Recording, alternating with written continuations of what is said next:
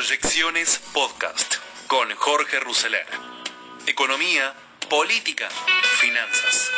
Todo lo que necesitas saber para tomar las mejores decisiones.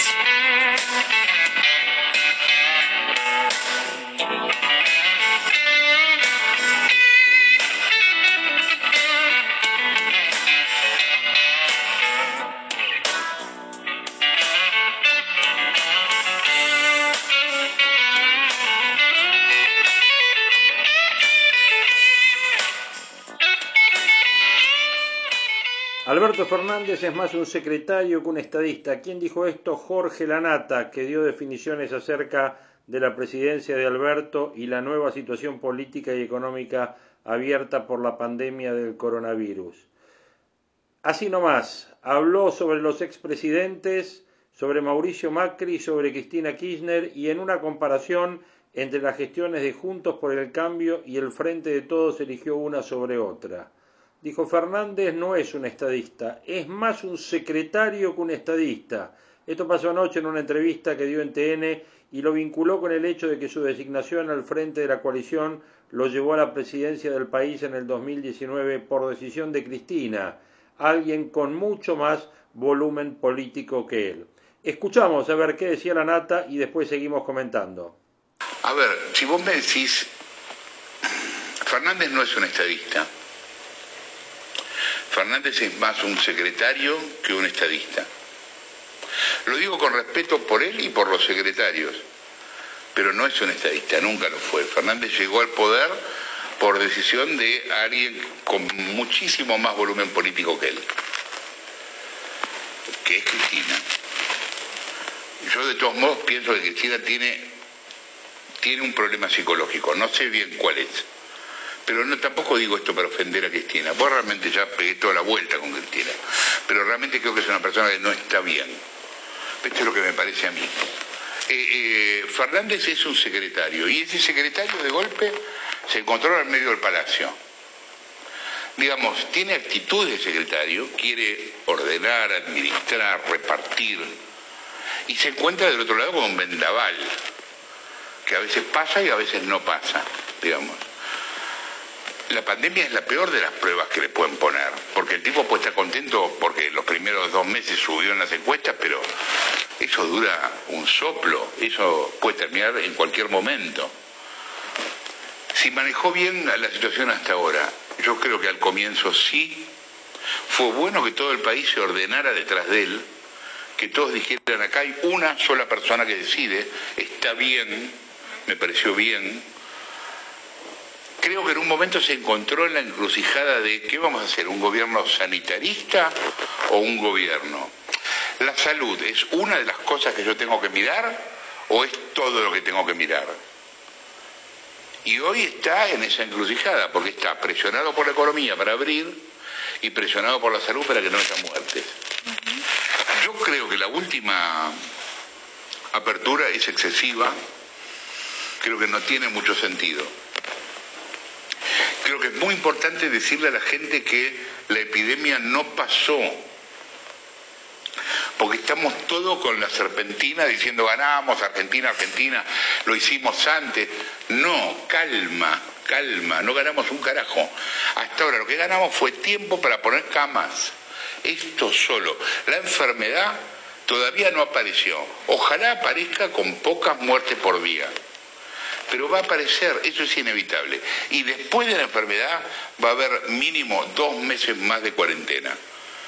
Esto va a pasar. El gobierno no lo dice porque no quiere desanimar más a la gente. Yo lo digo porque soy periodista y no tengo intereses políticos, ¿me entendés? En la gente se anima o se desanima. Pero eh, eh, creo que esto va a ser así, ¿me entendés? Y por eso yo decía también antes lo de la situación horrible. No me gusta ser, viste, eh, eh, eh, adivino de situaciones horribles, me pone en un lugar feo, pero también siento yo íntimamente la, obligación de contarle a los demás lo que creo que va a pasar. Esto va a estar realmente mal. ¿Me entendés? Pero falta, falta. Estamos todavía, estamos en el entretiempo, ya que les gusta el fútbol. Nos falta un tiempo más y vamos perdiendo. Tampoco es que vamos ganando 5 a 0. Antes mencionaste a Cristina. Eh, sobre su salud. En un momento le dijiste pobre vieja enferma. Sí, sí, sí, eh, ¿Te arrepentís de esa frase? sí, es un poco fuerte, sí, sí. Sí, a lo mejor no tendría que haber dicho eso. Yo estaba enojado. Yo, yo muchas veces hablo de más porque estoy enojado. Para mí es muy difícil, esa es una batalla que yo tengo, después hablas de las peleas, que yo tengo desde siempre, que es entre ser periodista y ser persona. ¿Viste? Yo, yo soy periodista y me tengo, que, me tengo que acordar. Lo que pasa es que a veces me gana la persona. ¿viste? Pero si yo dejo que me gane la persona todo el tiempo, yo la mitad de las veces que hablo con el ministro X, yo lo mandaría a la mierda, ¿me entiendes? O sea, le diría, usted me está boludeando, ¿qué me está diciendo? O sea, pero no puedo trabajar así, porque no es que no pueda, capaz podría, pero no me gusta a mí, digamos, no es que... eh, capaz esa frase estuvo de más. ¿Con Macri no te enojaste? No, eh, eh, no me enojé porque tampoco nunca esperaba mucho de Macri. Pero dejó un país endeudado a niveles. Sí, está bien, eso al lado de lo que han hecho otros también es igual de terrible que otros. Me parece que no estuvo a la altura de las circunstancias eh, en, en aquel momento. Tampoco, tampoco tuvo gente alrededor que sirviera mucho. Y básicamente se olvidó de una parte del país de la cual los demás se acordaron y por eso ganaron. Me parece que, eh, que el 41% famoso tampoco es de él, digamos. Me parece que, que es un error pensarlo así y me parece que hay que tener alguna oposición o algunas oposiciones. También es cierto que hay un montón de gente que votó una opción no kirchnerista, que tal vez eso es- no son votos de Macri, son votos no Son votos de kirchneristas. gente que vo- es que es la historia argentina, de los últimos, del ¿Quién peronismo para acá. liderar esa oposición argentina? ¿Quién puede? Sí, según vos. Hay mucha gente, bueno, Lustó es uno, Cornejo es otro, Horacio Larreta es otro, eh, María Eugenia Vidal es otra. Yo a ellos les diría que especulen menos con las encuestas y que, que se arriesguen más de lo que se arriesgan. Me da la sensación de que muchos de ellos están abajo de una baldosa y piensan pasar el año así porque las encuestas les dan a favor. Yo estoy cansado de las encuestas. Un líder, un verdadero líder, podría cambiar las cosas, o por lo menos podría empezar a cambiarlas, pero no lo hay, ¿me entendés?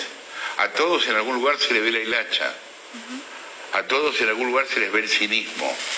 ¿Néstor Kirchner podría haber sido un líder? No, no, Néstor, yo siempre me lo imaginé a Néstor como el caudillo del pueblo que está en el bar del hotel tomando whisky y poniendo así el vaso, el dedo en el vaso y hablando con un coro de amigos. Eso es Néstor. ¿Viste el que saluda? El, el- el caudillo de. Ustedes, las dos son de pueblos. El caudillo del pueblo, ¿viste? Eso. En Rosario están encantados con el pueblo. ¿Por qué prosperó el kirchnerismo si es solo eso para vos? Desde el 2003, de alguna No, manera u otra. el populismo es fácil, es más fácil. ¿Es solo populismo? La fórmula del kirchnerismo es solo No, a ver, primero, el peronismo todavía está instalado en la Argentina, el kirchnerismo es parte del peronismo, yo no quiero que sea superador del peronismo, es parte del peronismo. Bueno, Jorge Lanata, llegó el momento de la verdad y la consecuencia. Uy, a ver, me había olvidado de eso, dale, Es más importante, está ahí. Estábamos hablando de política. ¿Es sobre política? Yo sé que querías otra cosa, No pero... sean no. perras. Empezamos con la verdad. Dale. Si hoy tuvieras que elegir una gestión, es arbitrario, pero te lo voy a preguntar Está igual. bien. ¿La que va de Alberto Fernández o los cuatro años de Mauricio Macri? ¿Cuál elegís? Y la con- ah, No ser- puedo decir ninguna de las dos. Por ahora no tenés sería la verdad. esa es la verdad, consecuencia, la consecuencia. La Caminar en bolas alrededor de la mesa. No, dale. creo que es peor para vos, ¿Qué? que es, eh, sabemos que tenés un stock de cigarrillos. Sí, ¿qué querés que haga con los cigarrillos? Destruirlos. Sí, todo el stock no, porque no entra en la mesa. ¿Qué querés que Una buena cantidad. La de, la, la de esta semana. No tenés que elegir hacer las dos, No, la tenés que elegir semana una. No, es mucho. bueno, esa es la consecuencia, te dejo la tijera en caso que lo La sepas. consecuencia sí, te rompo unos cigarrillos. No, Pero no, Pero los de toda la respondí semana. verdad. La ¿Eh? idea es que respondas con la verdad. no, no, porque es una trampa lo que ve. A ver, no, no, a ver, te- te- hagamos la comparación. En los dos gobiernos, hasta ahora, hay situaciones irregulares, o por llamarlo de alguna manera diplomática, confusas. En el caso de Alberto, compra de cosas ahora con los decretos de, con, con la- esta fórmula de emergencia de contratar de manera directa. En el caso de Macri hubo un montón, yo conté el de Quintana, también hubo otros. O sea que por ese lado están empatados, digamos, hasta ahora. Con respecto a cómo están manejando la política, los dos siguieron, los dos aumentaron los planes sociales, los dos aumentaron los subsidios. Macri tuvo, tampoco tuvo un plan económico, este tampoco lo tiene. Son gobiernos que no son tan distintos en algún lugar. ¿Qué a decir? ¿Que Alberto Robin Hood y Macri un hijo de puta? No creo. En todo caso, creo que en el poder no hay boludos. Los boludos no llegan. Los que hay en general son hijos de puta. No hay boludos. ¿Traemos los cigarrillos? Sí, porque no respondió. No respondí. ¿Qué quieres que te diga? Sí, ¿podemos, ¿Podemos traer los cigarrillos? ¿Todos los cigarrillos? Bueno, una semana es la consecuencia. No, porque ni pedo, ni pedo. no responde En este Macri o momento. Alberto. Este es el juego. Macri, Roberto Macri. Gracias, Lanata. Ahí estaba bien clarito, ¿eh? Este reportaje de ayer de las chicas de TN, del staff de La Nata, que ahora están haciendo este programa Verdad Consecuencia, donde eh, La Nata entre Macri y Alberto se queda con Macri, pero, con todos los peros que ustedes ya escucharon, pero a su vez dice que Alberto es más un secretario que un estadista. Bueno, una excelente definición para empezar esta nueva emisión de proyecciones. Y después de la política vamos a la economía, la economía, las finanzas, a una evaluación eh, muy interesante de un eh, ex ministro de Economía, de un eh, dirigente con una experiencia, sobre todo en finanzas públicas, extraordinaria y que, bueno, siempre es muy bueno escuchar sus comentarios. Ricardo López Murphy, que ayer estuvo con Carlos Pañi, escuchamos los comentarios más sobresalientes de dicha entrevista. Me gustaría que escuchar antes que nada tu visión general de este problema de la pandemia. ¿Cómo estás mirando esto tanto en la escala global como la proyección que pueda tener sobre América Latina y sobre la Argentina? ¿Qué significa esto que estás viendo? En realidad la, pandemia es como si hubiera habido un colapso del uso de trabajo, ya sea por pánico del, de, los, de, los, ciudadanos, en, estoy hablando a escala global, o por órdenes del gobierno, pero se ha contraído el, uso de insumo trabajo y eso produjo una dramática caída del PBI a nivel mundial y eso por supuesto produce un efecto pobreza muy grande a escala global. Eh, que no es una crisis probablemente la más grande de los últimos 200 años. Entonces eso es un tema que, que nos va a condicionar a, todo, a todas las generaciones que pasamos por esto. Segundo, es una crisis que requiere que una parte del sector privado se refugie, en, digamos, en sus domicilios, una parte del sector público y hay una que va a la batalla, que es el sector salud, seguridad, Fuerza Armada. En general, lo que uno esperaría en una guerra, que estos dos sectores bajan eh, sus, eh, sus gastos para hacer espacio al, al sector que va a la batalla. Y en tercer lugar, hay una gran incertidumbre, es decir, incertidumbre que es sanitaria, cuándo tendremos un tratamiento, cuándo tendremos una vacuna, cómo lidiamos hasta ese momento, y hay una incertidumbre económica muy grande a, todo nivel. En los países emergentes eso produce un efecto muy duro a nivel de la demanda global, o sea, vamos a tener, por ejemplo, hoy un exportador de pescado me decía que los precios a Brasil se le han caído 20% de marzo ahora. Estamos hablando de números muy duros. Hay un efecto sobre las commodities, probablemente el plexo productivo de Argentina esté más orientado a la agroindustria, va a sufrir menos que el sector energético, el sector de metales, pero también es cierto que hay regiones del país muy afectadas por esto. En tercer lugar, una cosa es entrar a una crisis como esta con la economía ordenada y otra cosa entrar en un desorden estructural como el que tenemos. Yo recuerdo en las épocas que había normalidad, se decía, no es el tiempo de enfrentar los problemas, no hay condiciones sociales y políticas, ¿lo vamos a hacer ahora? O sea, los problemas hay que enfrentarlos cuando uno está en fuerza de enfrentarlo, y yo creo que ese error de no hacerlo, ni el gobierno anterior ni este cuando asumió, con una descripción realista de los problemas que, que teníamos, Argentina entra con una debilidad extraordinaria, con una moneda muy afectada, con una alta inflación, con un fisco muy desfinanciado, con el gasto creciendo más que los ingresos antes de la pandemia, con una situación crítica en los mercados de capital, en el sistema financiero. Tenemos, el Financial Times sacó el viernes un artículo que decía que tenemos el sistema financiero más chico de todo el mundo. Claro, le hemos conculcado cinco veces los depósitos. Tenemos un mercado de capitales prácticamente inexistente. Confiscamos los fondos de pensión, o sea, los instrumentos que tienen nuestros vecinos, nosotros, eh, digamos, gobiernos equivocados, los que estaban entre otros, lo hicieron eh, harina e-, ese, sistema. Es verdad que nosotros dependemos menos del turismo. Piensen ustedes los países del sur de Europa, lo que va a ser, que dependen mucho del turismo. El problema de España, Italia, lo que viene, o sea, la crisis más lo que viene, más lo, lo, que no hicieron antes, como nosotros, cuando la situación era normal. Eh, Argentina de cualquier manera en ese sentido tiene menos vulnerabilidad. El problema es cómo entramos a la crisis. Y entramos, bueno, por estos descuidos de no tener un programa serio en materia fiscal, monetaria, organizativa, de integración al mundo. Somos un país muy cerrado al mundo. En esta circunstancia, nuestro cordón umbilical es lo que podemos exportar. Ahí va un dato. En 2011 exportábamos 100 mil millones de dólares. Ahora, con suerte, entre bienes y servicios, con suerte vamos a aportar menos de 60 mil. Es decir, es como si los ingresos han caído 40% y no lo queremos reconocer. Entonces, tenemos problemas, yo diría casi culturales, de darnos cuenta dónde, dónde está el camino.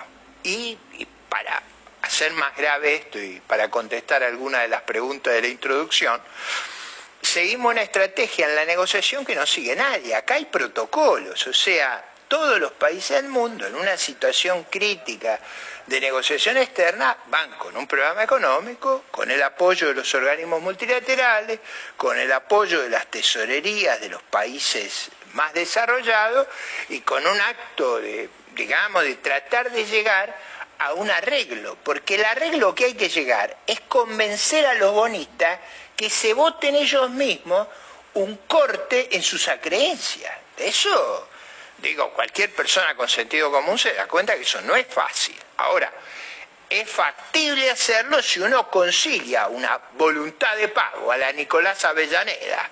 Tengo un solo honor, un solo crédito, como una sola bandera. Bueno, esa es una declaración de principio importante. Y lo concilia con la realidad. Ahora, a vos lo oferta el papel saquemos de, la mesa el método, que es lo que estás planteando, que es el procedimiento. No, pero no es menor, porque una vez que yo hago una oferta pública, después todo costo vuelve para atrás. Bueno, claro. Eh, lo lógico es negociar, llegar a un acuerdo con una masa de bonistas importantes, con un apoyo, con un programa muy riguroso y con eso ir a la, a la hora de la verdad. Que de aquí al 22 de mayo lo ves muy difícil. A mí me parece complejo, pero bueno, esas cosas se pueden extender haciendo lo que hay que hacer para extenderlo. Ahora, mucho mejor hubiera sido empezar en agosto, luego de la primaria, con un planteo realista sobre los problemas que teníamos del gobierno anterior al anterior y del gobierno anterior. O sea, uno de los documentos que presenta el gobierno es increíble. Dice, la Argentina se entró en una crisis muy grande por la explosión del gasto y del déficit que hemos tenido del 2007 al 2015. Bueno, confesión de parte, relevo de prueba. Hay que dar vuelta lo que se hizo. Eso está, está O sea, Guzmán lo que dice es, el problema central que tengo es que el gobierno de Cristina y Néstor... él no lo dice así, lo, dice en un documento que le sí, pide claro, fondo y el fondo dice hay un derrumbe del superávit primario y se pasa de varios puntos de superávit primario positivo a varios puntos negativos, a pesar de un alza de impuestos colosal porque el gasto creció mucho más que el alza de impuestos. Bueno, con ese diagnóstico, para mí está muy claro que el problema de la Argentina es que tiene un gasto que es infinanciable con impuestos normales. ¿Qué quiero decir cuando que es infinanciable? Que no hay inversión. La que tiene la Argentina como núcleo es que invierte muy poco, no invierte para reponer su amortización. Ahora, ¿por qué no invierte? Bueno, parte por este problema de competitividad, de exceso de presión tributaria, parte porque escucho una narrativa que, como era la expresión, hay que tener un clima de negocios favorable. Bueno, si eso es una palabra horrible, vamos mal. Ahora vamos ahí. Vamos a una crisis de, de gran caída del producto en todo el mundo, en la Argentina también. Las salidas parecen ser keynesianas, es decir, más gasto, que el Estado salga a asistir al sector privado, etcétera. Nosotros enfrentamos eso con un problema enorme que está señalando de gasto público, de moneda, emisión monetaria sobre un piso de 50% de inflación.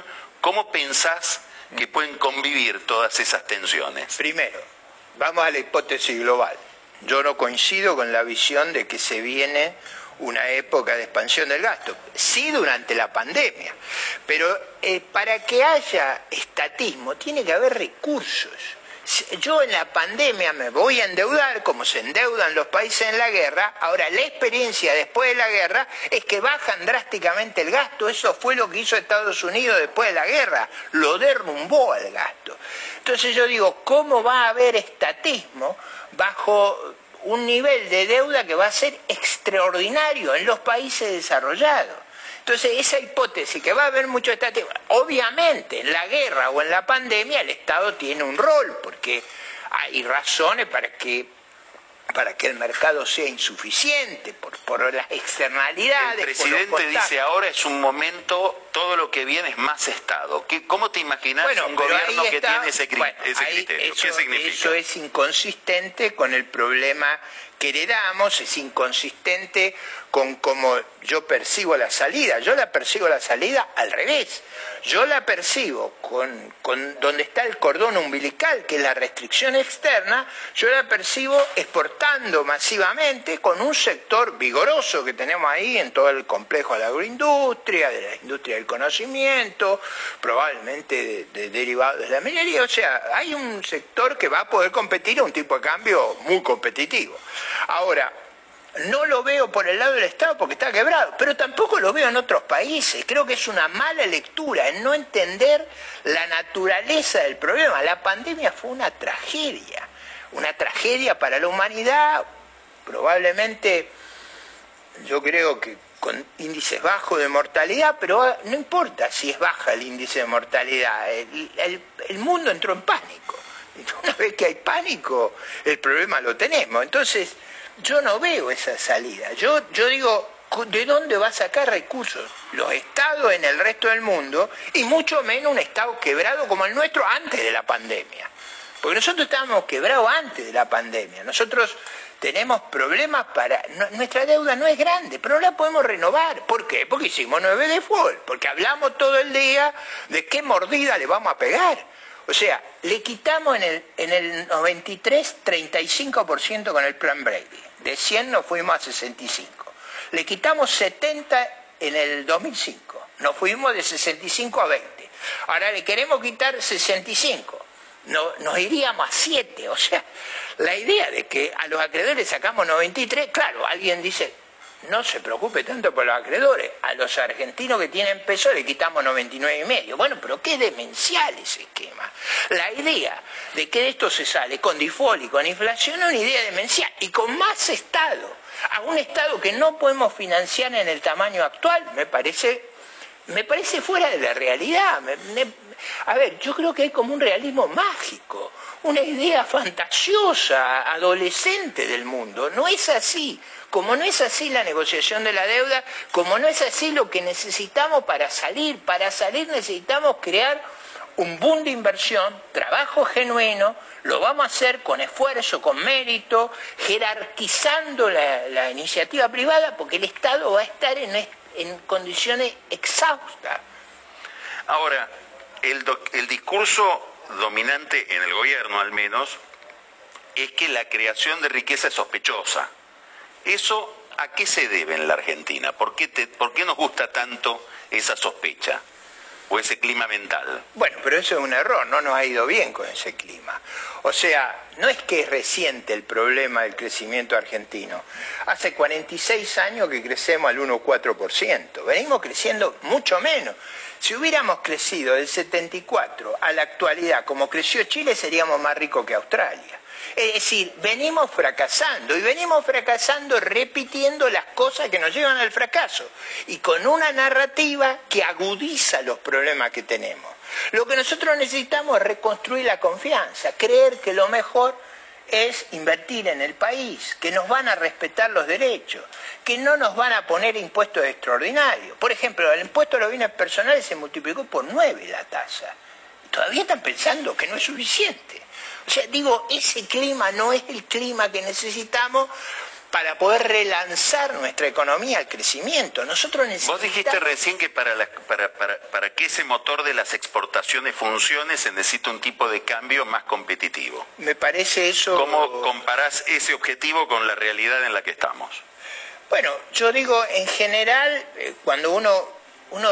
Yo recuerdo la expresión del presidente, yo le presto mucha atención a lo que dice el presidente. Después está esta, esta hipótesis eh, de Pani que dice, no miren lo que digo, sino pero digo, bueno, eh, digo, yo le presto atención. Yo digo, el presidente de la campaña electoral dijo dos cosas. El tipo de cambio de agosto, septiembre, de 60 pesos está bien. Yo digo, de ese momento hasta ahora, Brasil con estabilidad, Chile con estabilidad, Uruguay con estabilidad, han devaluado mucho más que nosotros. Entonces ahí hay un problema de competitividad. Segundo, Ustedes se acuerdan que dijo que íbamos a hacer una refinanciación a la uruguaya, donde los uruguayos creían que lo más importante era lo de Nicolás Avellaneda, reganar el prestigio que ellos honraban las eh, condiciones de emisión de deuda que habían hecho, en particular las que hicieron el presidente Néstor Kirchner y la presidenta Cristina Fernández Kirchner. O sea, acá hay, un mensaje para hacer que no es el mensaje que escuchamos todos los días. Ahora, con realismo, vamos a tener que adecuar nuestra economía para que sea competitiva. No podemos hacerlo vía impuestos, porque ya nuestros impuestos son extravagantes y nos han producido un colapso en la inversión y en el empleo privado. Acá desde 2007 que no creamos empleo privado, creamos monotributista y creamos empleados públicos e informales, pero eso Ahora, es lo que necesitamos. En, este panorama que estás pintando aparece en los últimos tiempos una novedad, bueno, es una novedad relativa, ¿no? Porque si uno, este tema que voy a plantear a lo mejor se puede remontar hasta 1994, 98, pero aceleradamente Brasil inicia un proceso de pretensión, por lo menos, de liberalización de su economía y apertura comercial y lo plantea como un objetivo para el resto del Mercosur. Porque reconoce el fracaso que ha tenido Brasil, menos grave que el nuestro, pero lo ha tenido en el modelo de economía cerrada, en el modelo muy estatista, de altísimos impuestos. Ellos no han cometido los errores que nosotros, pero también les ha ido mal. Ahora, ¿qué significa para la Argentina? Bueno, yo que Brasil intente una especie de Brexit al revés, digamos, irse para abrirse que es lo que está planteando Brasil desde hace meses. Yo diría que a nosotros no nos conviene. A nosotros nos conviene llevarnos bien con nuestros vecinos. Yo trataría con sumo cuidado a Brasil, a Uruguay, a Paraguay, a Chile, a Bolivia. O sea, tener buenas relaciones con nuestro vecino, el corazón de la política exterior argentina y el corazón de nuestras reglas estratégicas. Pero además, nuestros vecinos son parecidos a nosotros, los intereses de ellos coinciden con los nuestros, son los grandes productores agroexportadores con industrias derivadas del potencial tan rico de nuestros países. En toda la cadena de valor, esa Brasil, Uruguay, Paraguay, son nuestros competidores como Australia y Nueva Zelanda. Digo, ahí tenemos una comunidad de intereses estratégicos. Lo que, lo que menos se me ocurriría a mí sería irme a pelear con mi vecino. Tengo, tengo que entender y tengo que poder arguir con ellos. Ahora, la lectura de ellos es que el modelo fracasó. Y la lectura mía es que el nuestro también fracasó. Y fracasó por baja exposición al mundo, porque hemos creado un clima de baja productividad, de muy baja inversión, digamos, de, una economía cortesana, una economía clientelista. No hay solo clientelismo con los más eh, desafortunados de la sociedad. Acá hay clientelismo político, clientelismo empresario, o sea, se ha creado un clima donde el Estado eh, distribuye favores. Eso tenemos que terminar, tenemos que ir a una economía más competitiva, más abierta, con reglas de juego más claras, más, voy a usar la palabra, más sostenibles en el tiempo. Nosotros tenemos que tener estrategias, yo estoy de acuerdo, sostenibles. Las reglas sostenibles son las que impone la disciplina fiscal, la disciplina monetaria, la integración al mundo, regulaciones que sean pro inversión, no anti inversión. Es decir, crear las condiciones. Digo, la clave de las cuestiones económicas de Diana Smith es crear riqueza. La pobreza es lo natural. Lo que es increíble. Crear riqueza es una de las cuestiones básicas que está planteando Ricardo López Murphy en este reportaje tan rico que eh, pudimos escuchar que tuvo anoche con eh, Carlos Pañi.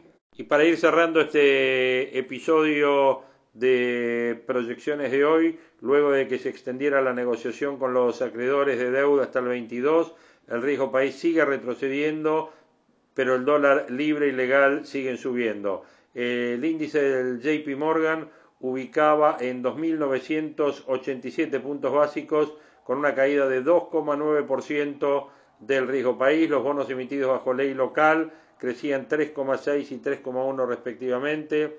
El bono centenario 1,7, mientras el tipo de cambio libre y legal, los tipos de cambio al que se accede a través de la compra de activos financieros, el dólar MEP subía a 116 y el contado con liqui en 118. El dólar blue permanecía estable en 125 con un dólar oficial de 67,40. El Merval crecía 2,8%, y YPF estaba 9% arriba después que se dieron a conocer el resultado trimestral del primer trimestre de este 2020. Eh, Edenor con una suba del 6,4 en Wall Street, Banco Macro ganando el 9,5%, Grupo Financiero Galicia ganando 6,2%. Ayer, por primera vez desde que quedó formalizada la oferta de canje, los bonos de deuda que están alcanzados por la propuesta se negociaron en el mercado con tendencia alcista. Para los analistas, esta muestra de que el mercado interpreta que con la prórroga crecen las posibilidades de lograr un acuerdo con los acreedores. Para los economistas, una mejora en la propuesta se puede lograr por tres caminos. Una reducción del periodo de gracia. Hoy la Argentina comenzaría a pagar recién en el 2022. Una eliminación o una baja en las quitas de capital de los nuevos bonos y una suba en los cupones, o sea, en la tasa de interés. Así lo explicaban ayer distintos eh, economistas consultados quienes aseguraban que el valor presente neto de la propuesta debería acercarse a los 40 dólares para que la propuesta del gobierno tenga mayor aceptación. La suba de los cupones en torno a un punto porcentual, o sea, es decir, de empezar a pagar tasa del medio por ciento, pagar uno y medio, sumaría unos 7 dólares. Eliminar las quitas de capital añadiría otros 2 dólares y el resto sería aportado obviamente por el acortamiento del periodo de gracia. En vez de empezar a pagar en el 2022, la Argentina tiene que comenzar a desembolsar, a pagar el año que viene. Bueno, algunos de los temas que está planteándose en el mercado respecto de este tema de la refinanciación, de la reestructuración de deuda que mencionaba también eh, Ricardo López Murphy. Tuvimos una visión política, tuvimos una visión económica de los temas de estos días, sin duda muy interesante de los cuales seguiremos hablando en la semana. Hasta acá llegamos con este capítulo, con este episodio de proyecciones de hoy. Eh, seguramente vamos a estar en contacto en nuestro próximo episodio. Les agradecemos a todos que nos hayan acompañado y les mandamos un abrazo grande. Muchas gracias.